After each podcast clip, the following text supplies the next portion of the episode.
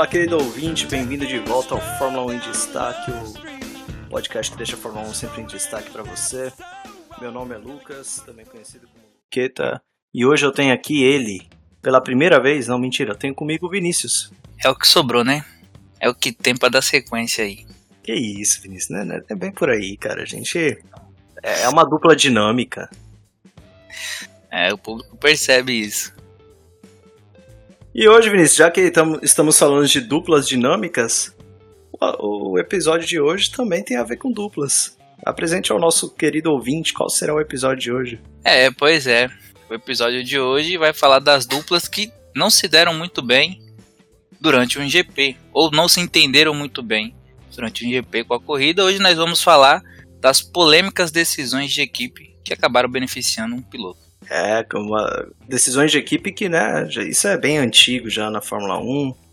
No, né, só que o brasileiro acabou é, ficando com isso muito em mente por conta do, dos episódios recentes, né, mais recentes nos últimos 20 anos. Nós vamos falar deles também. E eu quero começar já com uma, uma novidade aqui, uma curiosidade, Vinícius. Você sabia que a regra de proibição de jogo de equipe pelo rádio começou e terminou por conta de um brasileiro? É, não sabia. Mas imagino que tenha sido por conta do Rubinho e por conta do Massa, né? Exatamente. Essa regra que ficou em vigor aí entre 2000 e 2002, né? E 2010 começou por conta daquele fatídico hoje não, hoje não, hoje sim, em 2002 ali na Áustria. totalmente desnecessário. E acabou em 2010 quando o Fernando era mais rápido do que o Felipe. Alonso is faster than you. É, cara, eu acho até que se, se não fosse o Kleber Machado, o, o do Rubinho não teria ficado tão gravado assim, né? Acho que o Kleber deu uma ajudinha aí. Eu pra... acho que eu acho que ia ficar porque era a segunda vez na mesma, na mesma pista em dois anos, né? É, e o choro dele. O Rubinho fica, mano, é, a gente comentando antes, né? O Rubinho é isso, né? Ele, o choro dele é o que marca, assim, a, toda a discussão que se fala em cima disso, né? A, a cara que ele fica no final, tipo assim, ele realmente entrega que, sabe, um ou outro ali sempre tenta, né?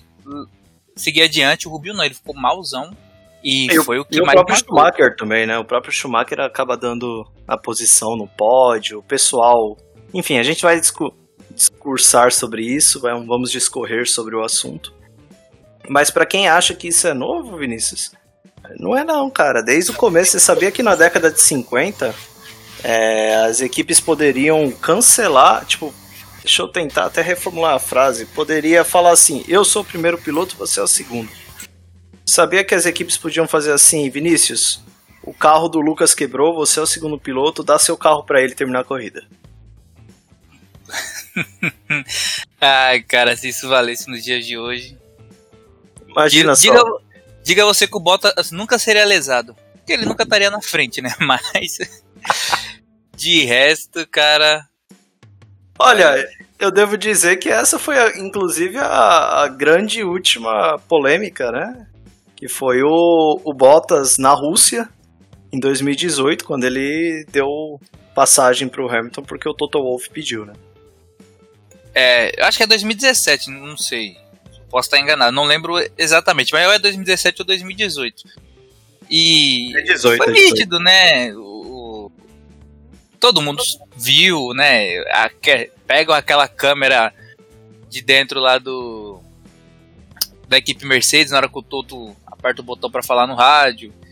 Enfim, ali ficou muito escarachado, mas aí usou-se aquela desculpa de que, ah, mas o Hamilton tinha invertido posição com o Bottas quando estava em terceiro e quarto, e o Max e o Raikkonen iam parar depois e tal, e aí, enfim.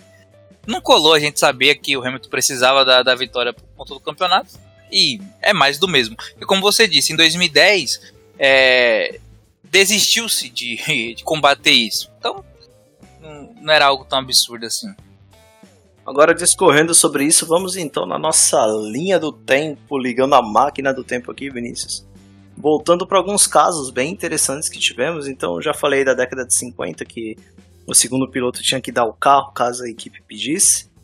Mas sobre os mais famosos, vamos falar em 78, na Lotus, aquela Lotus preta maravilhosa, que estava querendo fazer o, o americano Mario Andretti ser campeão mundial de 78.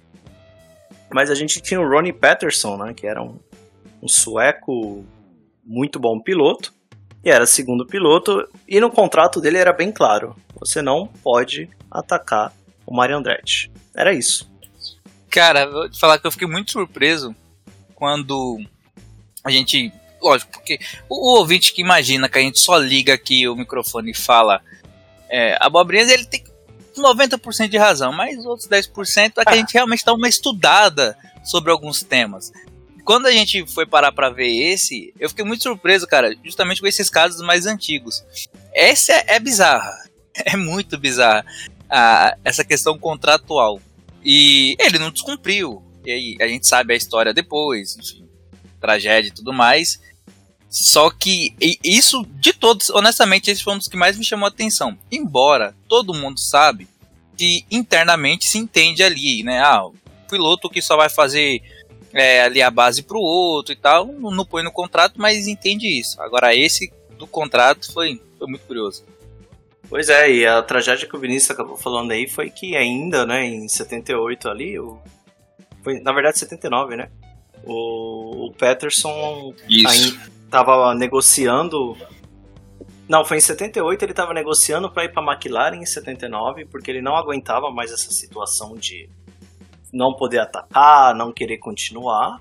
E, e ter um carro que podia fazer isso. É, tanto que assim, se chegou em Monza, com o Mario Andretti tendo que fazer mais pontos do que o, o Peterson para ser campeão mundial. Porque, é. Ou seja, eram os dois melhores carros, era primeiro e segundo, eles estavam ali. E talvez se o Peterson pudesse atacar, eles estariam disputando mais essa, esse, esse, campeonato. E talvez até o Peterson estaria na frente, né?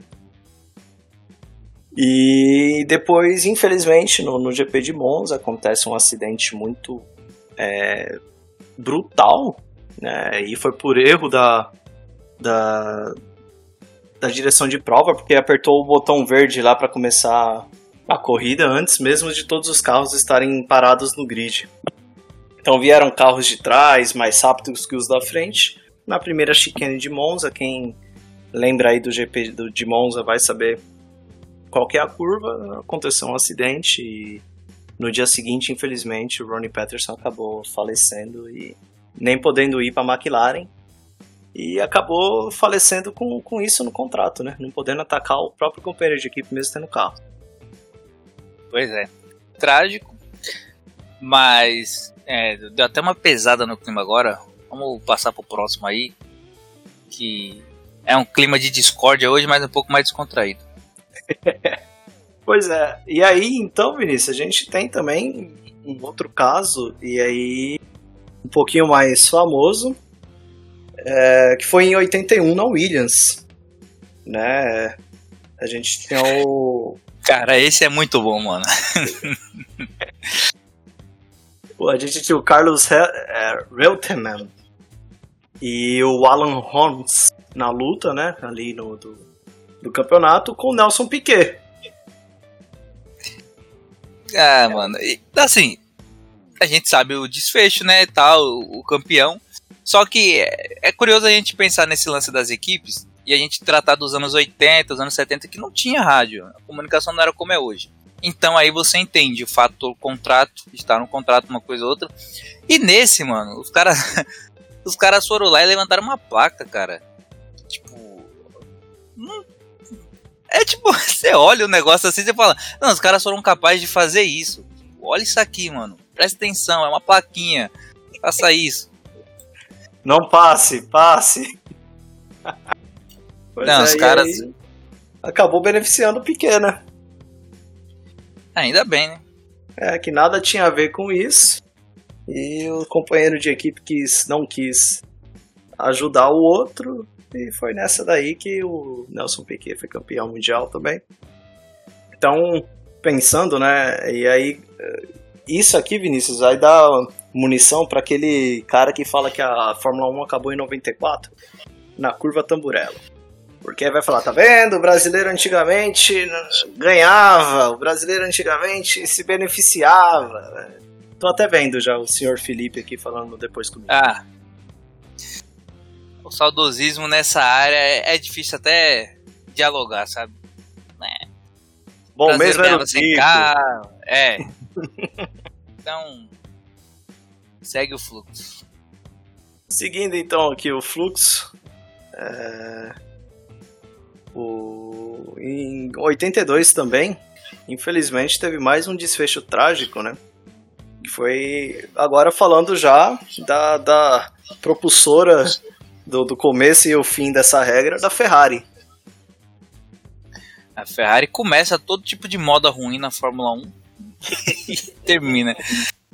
É, não é à toa que estão aí desde o início. Mas esse foi bem complicado assim também. E mais uma vez utilizaram, imitaram Williams, né? Utilizaram a placa. É, dessa vez, né, com lento. Bom português. Não, não, eu quero que você fale inglês aqui, Vinícius. Eu moro no Canadá, não, eu quero que você fale inglês. Não, aí você fala inglês, parceiro. aí eu falo, eu falo lento. Você traduza pros canadenses aí. Slow.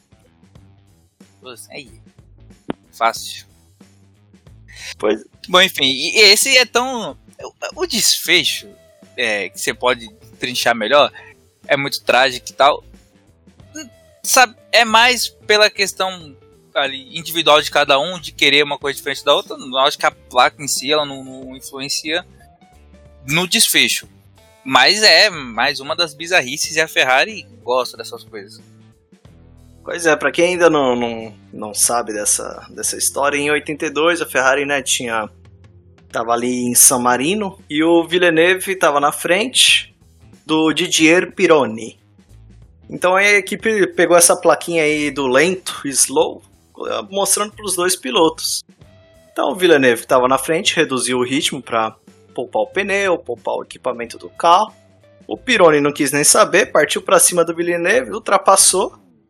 O canadense ficou extremamente emputecido com a situação, o que é raro, o canadense geralmente é muito tranquilo.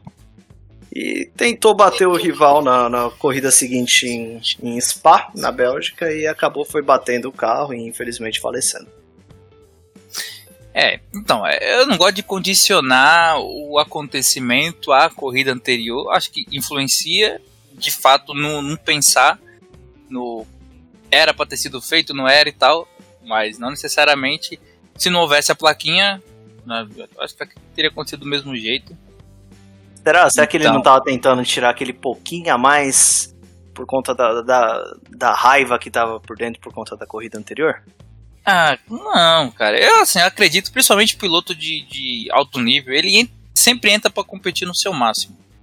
Ah, fica puto, uma coisa ou outra, mas assim, por isso que eu, eu acho que, mesmo sem a plaquinha, ele entraria do mesmo jeito para vencer e tal. Competitividade, sempre dando o seu máximo, aí a fatalidade aconteceu. Volto a dizer, eu não gosto de, tipo, pegar como um gancho, assim. Por causa disso, aconteceu isso ah, acho que faz parte de um contexto, mas não é o fator importante, assim. É, que muitas pessoas acabam colocando isso, né? Mas eu entendo seu ponto, eu concordo também. Estou só dando lenha aqui pra, pra gente discutir. E aí, logo no, no mesmo ano ainda, Vinícius, naquele ano que Keck Rosberg, pai do Nico Rosberg, tinha sido campeão, é, a gente teve aqui também uma outra equipe que gosta bastante de falcatrua, que é a Renault. Renault e ele, quem mais poderia estar? Tem duas opções de Renault e falcatrua. Você tem Alonso e aí o ouvinte imagina qual outro, né, que já correu na equipe francesa, inclusive é francês, gosta de uma uma baguncinha. Ah, a gente já sabe, né? Alain Prost. É, Pois é, cara. Prost, quem diria que ele teria mais que um inimigo público na Fórmula 1, além do Ayrton, ele teve o René, que naquele ano, né, na corrida em específico, não abriu caminho para o Prost, e ficou na cola. Enfim, a equipe mandou, obviamente. Ele não obedeceu. E aí, enfim, o Prost faz a cena dele, se torna inimigo público, pessoa não grata na França e tudo mais. Ele gosta dessa cena, é um baita piloto, porém um cara de um caráter muito duvidoso, falo eu, que sempre apoio, apoio Ayrton Senna nas suas brigas com o Prost. Então, não tenho muita né, credibilidade para falar, mas insisto em falar que é um cara de um caráter extremamente duvidoso que tinha essas, essas coisas, né? E esse fato é, é satisfatório porque é o Proust. Mas, assim. Eu, eu sou um pouco contra esse tipo de ordem, e enfim.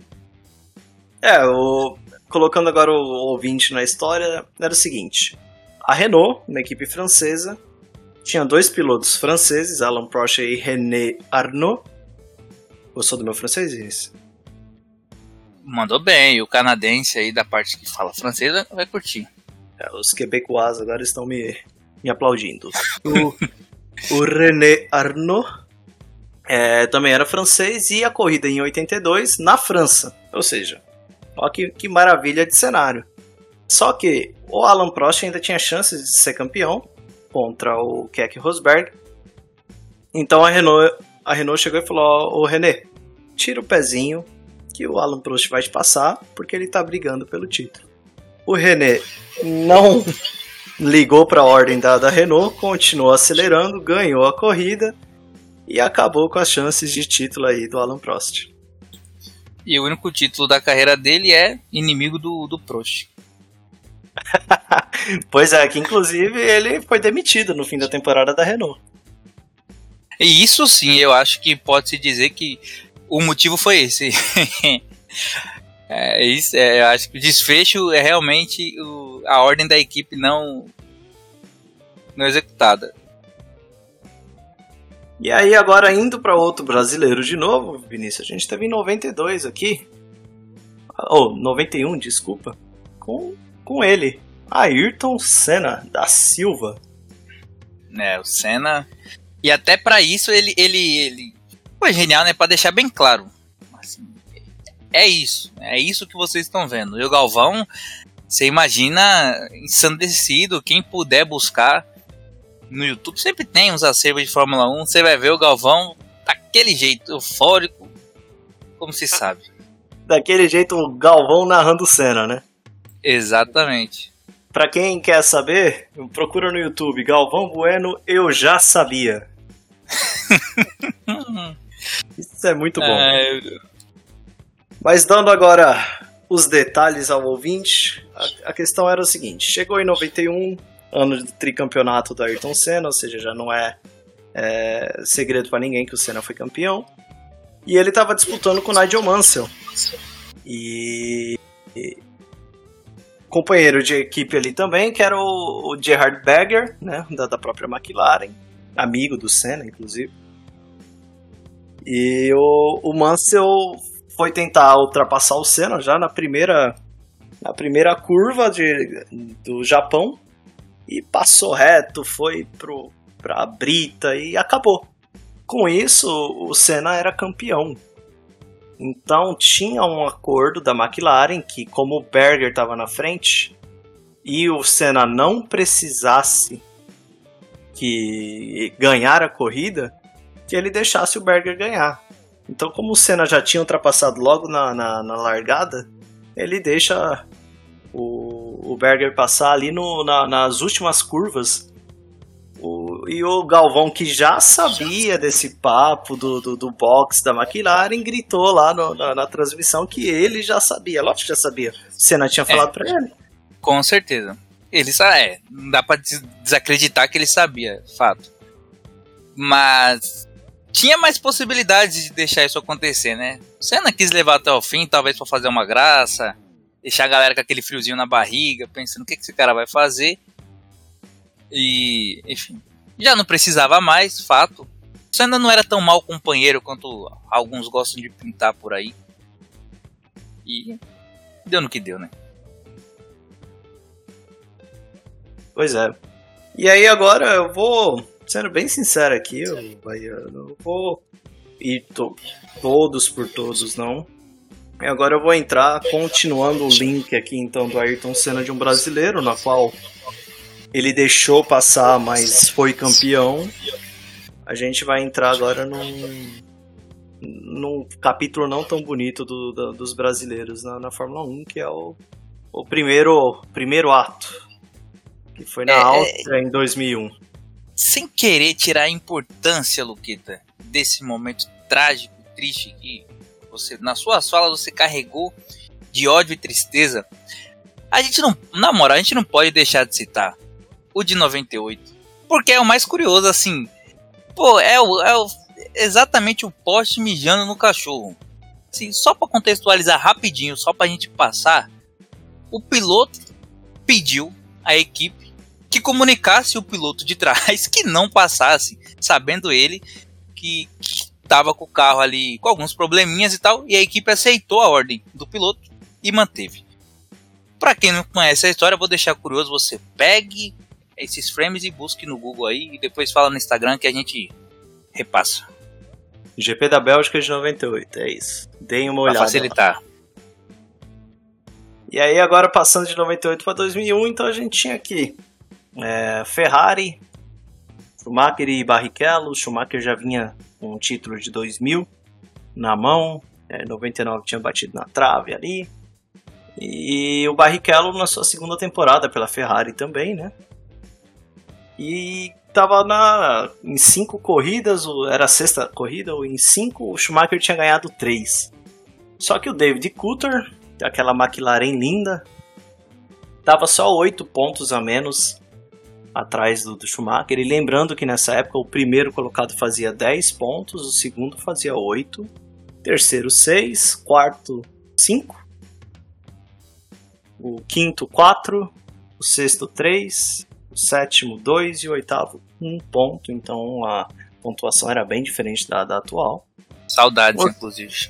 É, eu achava mais legal também, não vou, não vou mentir. E o Schumacher estava 8 pontos na frente, ou seja, se ele quebrasse e o Coulter terminasse em segundo, o Coulter já estava ali de novo no, no páreo do, do, do, campeonato. Então, com isso, o, o Barrichello estava ali, continuando em primeiro na corrida, e a Ferrari falou: Olha, o Barrichello, você vai ter que ceder o lugar aí pro Schumacher, porque, né? Sabe como é, né? O Dig Vigarista também aí. Precisa somar uns pontinhos. E. Ah, mano, é. A gente citou no início, é emblemático, a tristeza, o choro. Até hoje isso rende. E rende mais do que qualquer outro. Ninguém fala de 98, do Prost, 82.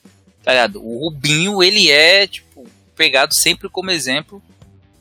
E nessa situação, lógico, a gente a gente for levar, assim, isso é o que acontece nos bastidores. Pra gente pesa muito mais, que é um brasileiro, aquela, sabe? Pô, depois do Ayrton, a gente tinha no Rubinho a esperança de título e tudo mais.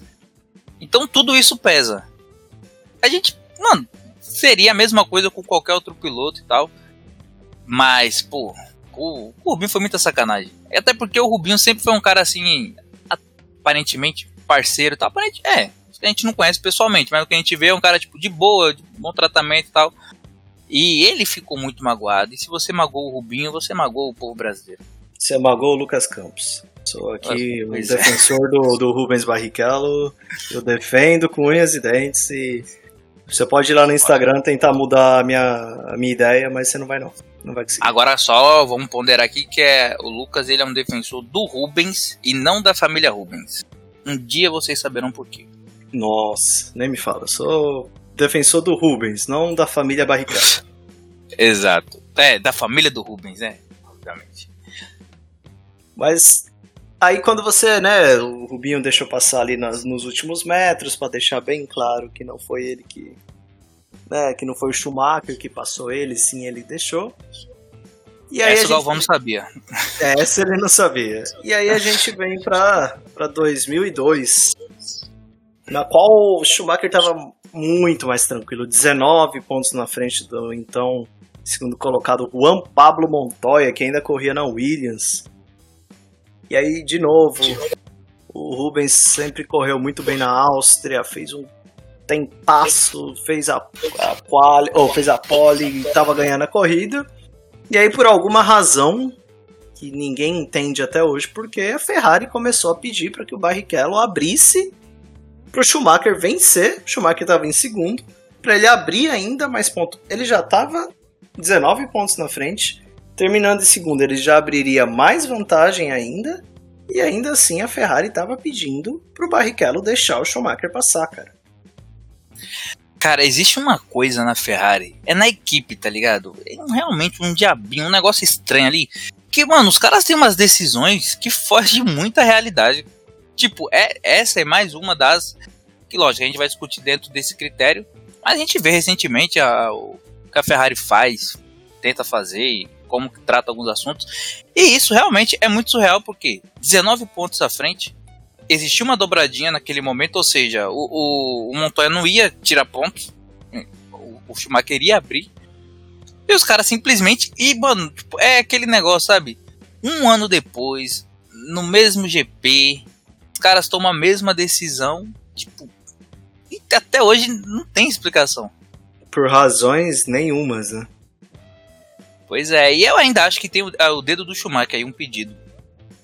Eu também acho, e aí a gente tem o famoso hoje não, hoje não, hoje sim na qual de novo o Rubens freou muito em cima para deixar muito claro, só que dessa vez a situação foi bem complicada para a Fórmula 1, porque a torcida começou a vaiar, é, o Schumacher deu o lugar no pódio, ficou com aquela cara de gol contra, deu o, inclusive o, o troféu da, da vitória é. ficou com, com o Barrichello, enfim, a torcida é. vaiando, ficou aquela coisa bem chata para a Fórmula 1 e a partir disso, então, que a Fórmula 1 cria a regra de não poderia mais ter ordens de equipe no rádio para deixar o piloto de trás passar ou vice-versa. É, mas assim, a cara de gol contra do Schumacher ali e tal, é, sabe, é bem um teatro, porque na boa, se ele fosse contra, ele não passava, não é possível que o cara não tenha noção do quanto ele tinha vantagem no campeonato. Aí quando ele viu a reação, aquela coisa bem negativa, ele quis dar aquele migué e foi pior ainda, tentar puxar o Rubinho pro pódio ali, primeiro lugar, enfim, dar o prêmio só. Pô, foi ridículo, mano. Ele podia evitar tudo isso se ele simplesmente não passasse. E aí, Vinícius, fazendo o link ainda em 2002, um outro brasileiro aconteceu uma situação parecida mas com um final diferente. Foi com Massa, que vinha ali no começo da sua carreira correndo numa Sauber. É um baita, baita peito que ele estava fazendo. Ele estava terminando em sexta corrida. E então a Sauber mandou ele abrir o passagem para o Heidfeld, que vinha em sétimo. E o, o Massa fingiu que demência, Deu um probleminha no rádio. É, bancou a egípcia, continuou, terminou a corrida em sexto. E aí depois falou que teve problema no rádio e não ouviu é, a, o que a Sauber tinha pedido para ele. E não ficou na Sauber, né? Que foi muito melhor. É. A gente sabe que depois a carreira dele foi muito melhor do que tivesse ficado na Sauber. E ainda mais se ele tivesse aceitado a, a, a ultrapassagem.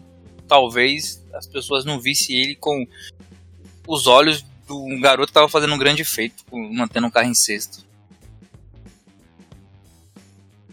É, infelizmente ele acabou passando ainda um ano ali, né, em 2003, é, sem, sem correr, porque o Peter Sauber ficou bem irritado com essa, digamos, indisciplina do, do piloto dele. Então em 2003 ele ficou sem nada, sem nenhum assento, e aí ele volta em 2004 e 2005 de novo a correr na Sauber. Um albão da vida. Hoje. É, você acha que o albão vai voltar ano que vem então? Ah, tem chance, né? Não, talvez não repita. Não, nem de longe ele vai repetir o mesmo sucesso do Massa, mas vai voltar. Tá ali, tá ali, todo dia implorando, pedindo. Eu acho que ele é o piloto hoje, primeiro substituto de qualquer equipe, tá na frente do Huckenberg até. É. Eu, eu também acho, eu concordo com você nisso, Vinícius. Tem mais. Obrigado, amigo. Tem, tem mais habilidades, inclusive, que o Huckenberg também. Apesar de ano passado ele ter se mostrado um cara fraco, mas para mim é fraco psicologicamente com a pressão que ele vinha sentindo, não? Porque na, no, no braço a gente já viu que ele é bom.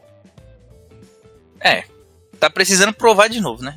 Não dá também só pra ficar nas é, primeiras o, impressões. O Vettel também tá, né, Vinícius?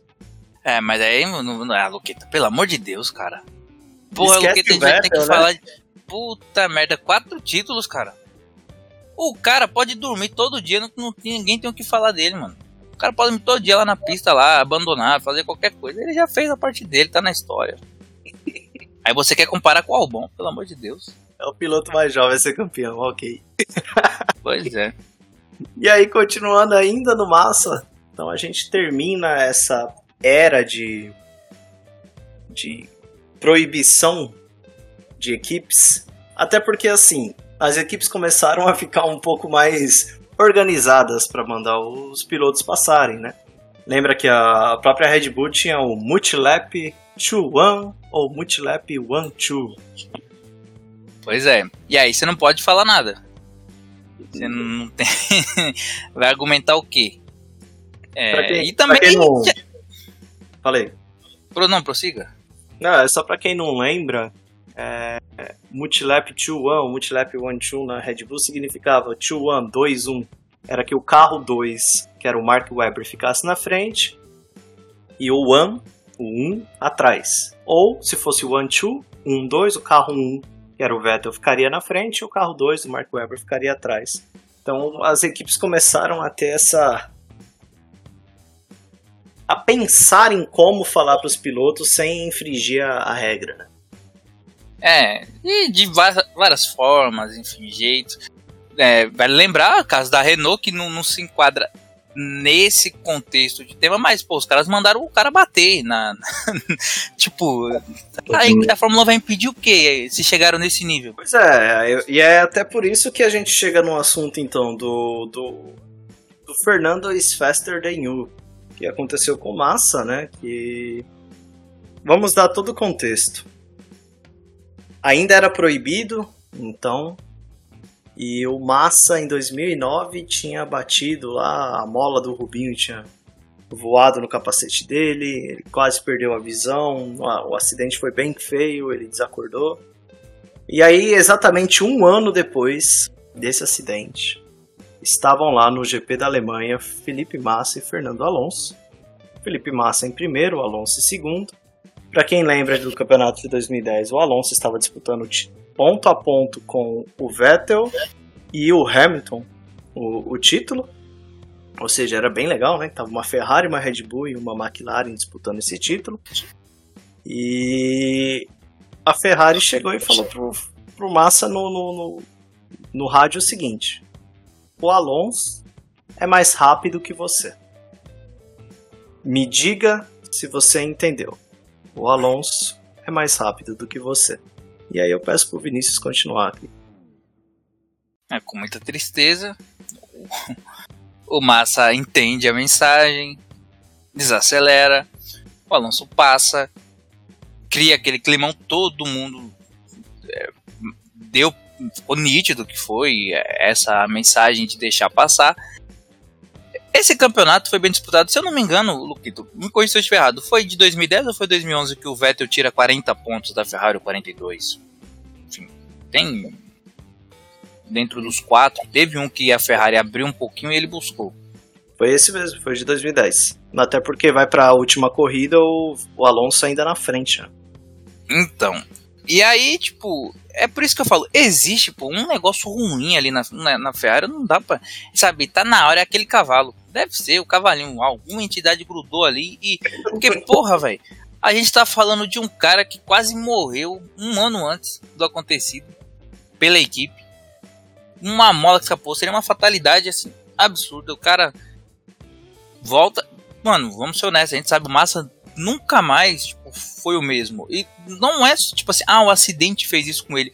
Muita coisa envolve. O cara perde a confiança, Lógico, né? tudo, é, o reflexo e tal. E aí, tipo, quando o cara vem ali numa tocada bacana e, cara, olha o cenário. O Massa estava vencendo onde tinha Alonso, Vettel e Hamilton buscando o título. Tipo, pilotos top de linha, o cara tava ali buscando a sua confiança e tal, e a Ferrari vem me dar uma dessa. Tipo. Sabe, e ainda com aquele. O, me diga se você entendeu, é pra tipo, cravar a faca no peito do cara. Pois é, e aí o Massa reduziu, né? Só faltou desligar o carro e, e descer, pedir pro Fronelinho estacionar. É, ir embora. Pega, fica com essa porra aí. Tchau. e infelizmente é. o Alonso ganha essa corrida e, enfim, a gente teve a situação bem complicada. E nisso a, a Fórmula 1 viu que era impossível não, ficar é, sem o jogo de equipe, né? Porque eles iam arrumar uma maneira de fazer. Então a Fórmula 1 ela falou: tudo bem, vamos acabar com isso. E aí ainda tem alguns casos depois que, que são engraçados. A gente teve um, o Multilap 2-1, que foi o que eu disse que era do Vettel com o Mark Webber, né? E faltando 11 voltas para acabar ali a corrida da Malásia de 2013, na qual Vettel foi campeão com muita vantagem. A equipe lançou então o Multilap 2-1. Webber na frente, Sebastian Vettel atrás o Weber então começou a cuidar mais do carro, dos pneus e o Vettel foi para cima. A gente teve uma, inclusive, uma bela, uma bela disputa ali no GP da Malásia. Saudades do GP da Malásia, gostava muito daquela pista. Também. E os dois lado a lado tal. E aí o Vettel passou, foi embora e ganhou a corrida. E ficou aquele climão maravilhoso na Red Bull. Né? É, já não era dos melhores. Mas o Mark Webber também era aquele famoso peso morto carregado por um carro que era veloz. Então, não tinha nem o que discutir, né? O Vettel dava umas alfinetadas no, no, no rádio. Eu acho que nessa ele dá uma alfinetada um tricampeão aqui atrás. Mas, é, cara, o, o, o próximo, que é basicamente o último que a gente vai tratar no momento, porque o último de fato a gente iniciou com ele, né? Que foi o do. Teve algum outro? Você lembra algum outro depois do, do Hamilton ali? Do Bottas? Tem um bem legalzinho, se a gente for da pensar. Ordem. Que é, é, que o, o Verstappen, logo que ele que ele uh, entra na Fórmula 1 em 2015, né, pela Toro Rosso ainda, hoje de AlphaTauri. É, sim, sim. No GP da Singapura, a Toro Rosso pediu para que ele cedesse lugar ao Carlos Sim. Sainz. É o famoso chuta as bolas esse aí. É, e aí o, o Verstappen falou, não, não obedeceu a ordem, continuou em primeiro. E aí depois ele falou que se ele terminar, se ele deixasse o Sainz passar por ordem da, da Toro Rosso, o pai dele, o Ross Verstappen, chutaria as bolas dele. e a gente sabe que o, o Ross é um cara cabeça quente já disse isso aqui em outro momento. Cara, esquentado, inclusive, alguém até sugeriu aí que o, que o nosso. Como é que fala? Que cuida do adolescente da criança? Conselho tutelar. Não, nosso conselho tutelar averiguasse aí, porque reza a lenda que o garoto sofreu maus bocados aí. Sofreu, né? Apanhou muito. Pois é. E para sofrer mais ainda, virou genro do Nelson. Ô Vinícius, será que tem então a ver aí alguma coisa do, do Verstappen com Kvyat, esses chutes aí? A gente não sabe, né? Um cara que sofreu muito na infância, né? ah, cara, prefiro não comentar eh, se tem a ver ou não. Tá, tá até próximo da gente saber. Eu vou dar um pulo ali no Maranhão qualquer dia desse bater o papo com o meu amigo Max, que é perto aqui, eu pego um ônibus, chego ali uns três dias. e posso fazer essa pergunta para ele pessoalmente. Ele tem cara de que vai tentar me agredir, certamente. Perguntar se ele gosta de um estrogonofe, esse tipo de coisa. Se o prato preferido dela é estrogonofe. E conversa sadia. É, você não entendi o porquê do estrogonofe. Ah, por conta do Kvyat, ok. É, porque ele é o, né? O... Ok. Essa informação essa, essa... que eu fiquei sabendo aqui no pod, eu nunca vou esquecer e nunca vou deixar de trazer aqui. Que é cultura culinária ainda. Só porque eu tava pensando, pô, mas o Kvyat. Ou oh, o Kvyat não, o Verstappen é holandês, né? Acho que ele não vai gostar muito do estrogonofe. é. Mas talvez ela goste bastante ainda, quem sabe? Quem sabe? E aí Batata a gente. Palha. Hum. hum, um pouquinho de champignon. É, é, aí pra quem pode, aqui no Brasil não tá dando pouco pra champignon não, parça. Cara. É. Perdão. e a gente chega então no onde tudo começou aqui, Vinícius, que foi com o Hamilton e o Bottas em 2018 no GP da Rússia, onde na terra do Strogonoff, já pegando esse link aqui, ó. Deu certinho, e, hein? É... Piada boa é assim. E onde o Bottas estava em primeiro ali, e a Mercedes falou que o, era para ele reduzir a velocidade porque os pneus estavam ruins. Ah, isso me faz pensar, Luquita. Me faz lembrar, né? Que nessa época o Bottas ele nem era tão ridicularizado ainda perante a sociedade. É, ele passou a ser depois disso. Não, nem tanto, cara. Nem tanto, porque ali, tipo, é uma força maior, tá ligado? Tipo, ele passou ser depois da sauna, mais ainda. Mas ali, cara, tipo, beleza, você entende assim, ah, é, pô, uma ordem de equipe, o Hamilton é mercenário, né? A gente, pô, viu uma matéria um dia desse que não lembro, enfim, internamente ali, acho que foi você ou, ou alguma outra pessoa que colocou. Então tinha aquela, aquela marca do Hamilton que a gente já conversou aqui no pod até que ele vem mudando de um, um tempo para cá, essa imagem do, do cara malicioso, que quer se dar bem a todo custo e tal. E naquele momento muita gente defendeu o Inocente Bottas, um coitado, um piloto brilhante que vai ser ofuscado pelo Lewis Hamilton. Escrachado. É. E aí, ali a gente fazia até aquela pergunta: Thiago Luiz ou Messi? O tempo dirá. O tempo dirá. Tyson ou Messi? e, enfim, o tempo mostrou que a Mercedes estava mais do que certa mesmo. Deixar o Bottas ganhar para quê? Pois é. E assim a gente. Eu quero terminar então, Vinícius, com a sua opinião. Qual é a sua opinião sobre o jogo de equipes? Você é a favor? Você é contra? A gente viu situações de necessárias para o cara ser campeão, situações desnecessárias, é, situações de perigo para as bolas. A gente viu de tudo aí. O que, que você acha? Então, cara, eu é, divide muito a minha própria opinião esse cenário. Porque, tipo, embora o título seja individual, tem o título individual, tem o título de construtores para equipe. E a equipe, mano, é a empregadora. Ah, é contrato, os pilotos são as estrelas e tudo mais. Mas quando você assina o contrato ali, tipo, a equipe tem o direito de querer pensar o que ela considera o melhor. Tá? Favorecer um outro, ela tem esse direito. Eticamente, é, enfim, legal? Não sei, eu não sou um cara muito ético, então eu acho que, tipo, vale.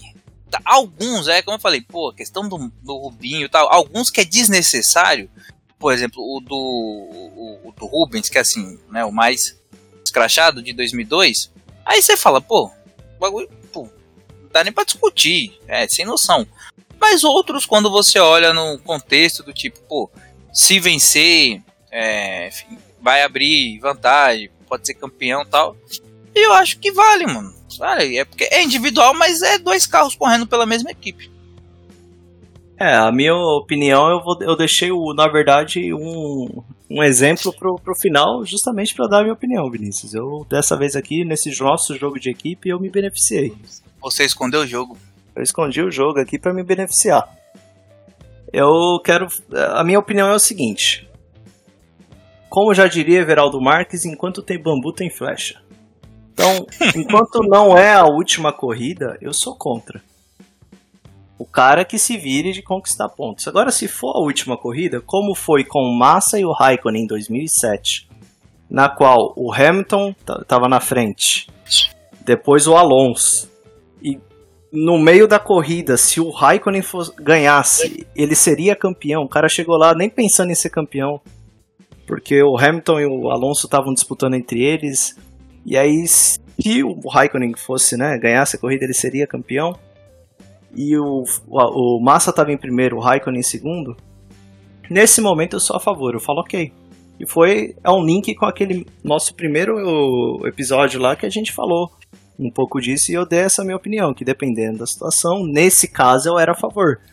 E é esse o único caso que eu sou a favor. Tipo, o Massa foi então para os box. Na saída dos box, o Raikkonen estava passando ele ali e o Raikkonen foi campeão. Era a última corrida, surgiu a oportunidade do Raikkonen ser campeão. O Massa não tinha possibilidade nenhuma de ser campeão, então você corre pela sua equipe. Fora dessa situação, se é penúltima, antepenúltima corrida, primeira, segunda, meu amigo, o outro piloto que se vire. Eu acho que é importante a gente sempre avaliar que, é raro algumas exceções, é claro, as decisões foram em prol de um, um, já um desfecho de campeonato. Então por isso que eu falo, eu até então nunca vi, tipo, primeira corrida, segunda corrida tal. Sempre foi em prol, tipo, ó, é pensando, sabe, três casas à frente. Falta quatro corridas pro fim, mas a gente consegue aliviar aqui porque no GP do Brasil os caras são mais velozes, a gente vai ter dificuldade. Então acho que é uma série de fatores. Como eu falei, eu, eu fico muito dividido com a minha própria opinião com relação a isso. É, eu acho que é válido, mas em alguns casos me desagrada. Mas em alguns outros eu acho necessário. Acho que é válido. A equipe tem esse, esse direito de, de querer pensar num todo aí e se beneficiar. Pois é. E então, depois desse, desse episódio polêmico, com todos os sentidos possíveis. Ok, ok. Ok, ok, ok. Aqui eu quero, Vinícius, agradecer às pessoas aqui, ó. Eu estava dando uma olhada nos nossos números e eu vi que tem pessoas do Espírito Santo, Rio Grande do Norte. Beijo. Minas Gerais, Ceará. Minha família, é minha família aí. Santa Catarina e do Pernambuco. Ouvindo aí o nosso podcast também. Eu primeiramente quero agradecer a todos vocês. Também temos audiência em Lisboa, em Portugal. E temos audiência em Londres, na Inglaterra. Além, claro, da audiência em Toronto, aqui em Ontário. São algumas pessoas que eu conheço também que devem ouvir. Então, se somar aqui, a gente deu oito pessoas que ouvem. E eu quero agradecer a todos vocês. Eu, por... eu, diria que seis, porque Pernambuco sou eu e eu acho que eu usei uma VPN aí um dia desse e acabou contabilizando em outro país. Mas de resto. de resto, obrigado, galera. Muito obrigado, quero agradecer também aí, ó, ao Ronaldo que foi lá comentar sobre o último quiz, falou que não, que não acertou nenhuma, tá tudo bem. Ao Guilherme e ao Luiz também que falaram que não acertou nenhuma do quiz. Olha, nem eu e o Vinícius estava acertando, então tá tudo bem, tá tudo na paz. Se vocês acertassem mais que a gente, talvez era melhor vocês estarem aqui gravando e a gente ouvindo. Pois é. E, e o Ronaldo, o Ronaldo não precisa acertar nada, já deu penta, tá tudo certo. Ronaldo também, Vinícius, o apelido carinhoso dele é Jesus. Com certeza. Depois então... daquele milagre em 2002. então, eu quero também pedir aos ouvintes para ir lá na nossa página, no post desse, do, do episódio que, de, dessa semana, e comentar de onde vocês estão ouvindo a gente. Interaja, traga para perto, vamos fazer essa família, essa amizade aqui do Fórmula 1 em destaque. Eu também já me despeço. Quero que meu amigo Vinícius se despeça também.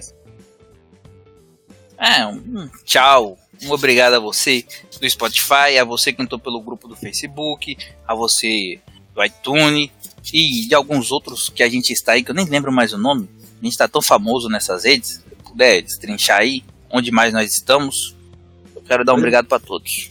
Pois é, Vinícius, agora nós estamos no Anchor, no Breaker, no Google Podcast, no Radio Public, no Spotify e também no iTunes. Estamos bem na fita. Então, o dia que isso começar a dar dinheiro, hein? Vou agradecer mais ainda a vocês. Valeu. Ou seja, não tá dando, gente. Esquece. É gasto. Dá, Tem dá que ingerir álcool. Eu tenho, gastar, eu tenho que gastar energia em internet com isso, então a gente faz porque realmente a gente gosta de compartilhar com vocês as histórias, as nossas opiniões e claro, é um tempo também que eu e o Vinícius aproveitamos para falar desse esporte que a gente gosta tanto, que é a Fórmula 1. É. Exato. E tá sendo cada vez melhor, hein? Tá, cada tá dia sendo... tá mais top. Então eu já quero me despedir mais uma vez. Muito obrigado, querido ouvinte. Continue com a gente aqui no Fórmula 1 em Destaque, podcast que deixa a Fórmula 1 sempre em destaque para você. Forte abraço e falou! Falou! Ayrton Senna! Ayrton Senna vem! Vai, Lewis Hamilton! Hamilton, você é ridículo! Lado Verstappen, eles praticamente tocam rodas. Verstappen joga Leclerc